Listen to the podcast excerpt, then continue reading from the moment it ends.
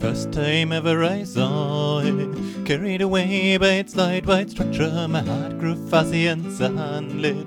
Carried away by its light white structure, all I saw was the relevant part.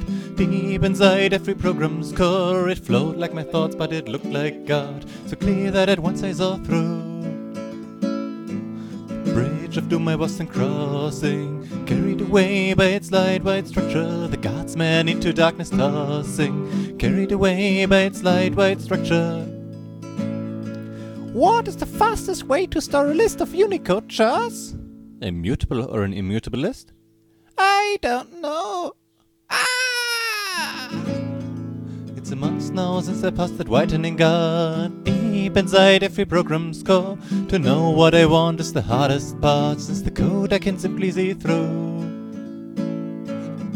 I chime, I rhyme, see you with Python all the time.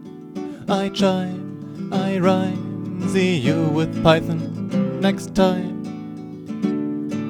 4 a.m. in the morning, carried away by its light white structure. You can see my fingers are still coding. Carried away by its light white structure. All it takes is an idea and me. For stuff inside every program's core, the code flows freely from my you to Z, so clear that at once I see through.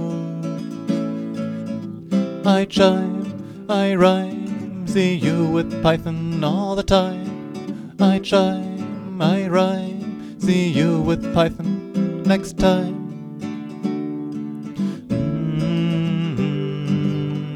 Away by its light white structure. Mm, carried away by its light white structure. I write too late, even typing grows hard.